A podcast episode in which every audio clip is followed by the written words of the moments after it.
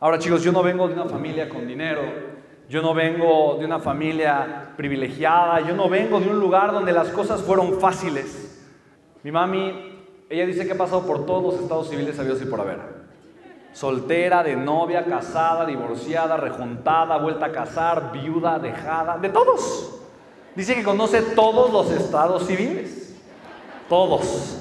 Dice, no, no conozco todos los estados de la República, pero sí los estados civiles. Ahora, mi mamá tenía ocho años en depresión. Mi papá se quitó la vida cuando yo tenía tres años. Mi mamá fue mamá y papá al mismo tiempo. Tuvo que tener tres trabajos para podernos mantener a los cuatro. Pero mi mamá fue una mujer que me enseñó a trabajar. Me enseñó el valor del trabajo. Yo crecí sin papá y crecí con una mamá muy ausente.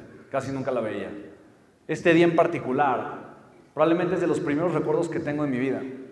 Porque me acuerdo claramente ese día cómo llegó mi mamá. Llegó en vivo. Ella trabajaba en una guardería, en un centro psicoprofiláctico, y después trabajaba acompañando a mujeres embarazadas en labor de parto como dula. Y venía llegando de un parto, llegó a las 8 de la mañana a la casa. Y en vez de irse a dormir, como típicamente hacía los fines de semana, quiso pasar el día con nosotros. Y ahí mi mami está, muerta de cansancio, nos tomamos la foto. Dos horas después suena el teléfono y le dice a mi mamá, Nari, Narita, te tienes que ir a atender otro parto porque no hay nadie que te pueda cubrir. Hay luna llena y las mujeres están pariendo. Sí, en luna llena paren más. Y mi mamá, muerta de cansancio, solamente nos abrazó, nos dio un beso y se fue a trabajar. Yo le hice un berrinche a mi mamá. Le decía, pero no te vayas. Y me dijo mi mami, mi amor, me tengo que ir. Si yo fuera millonaria me podría quedar, pero como no lo soy, me tengo que ir a trabajar. Yo en ese momento dije, ya sé que quiero ser de grande. Quiero ser millonario. Yo no tenía idea qué significaba eso. No sabía eso qué era.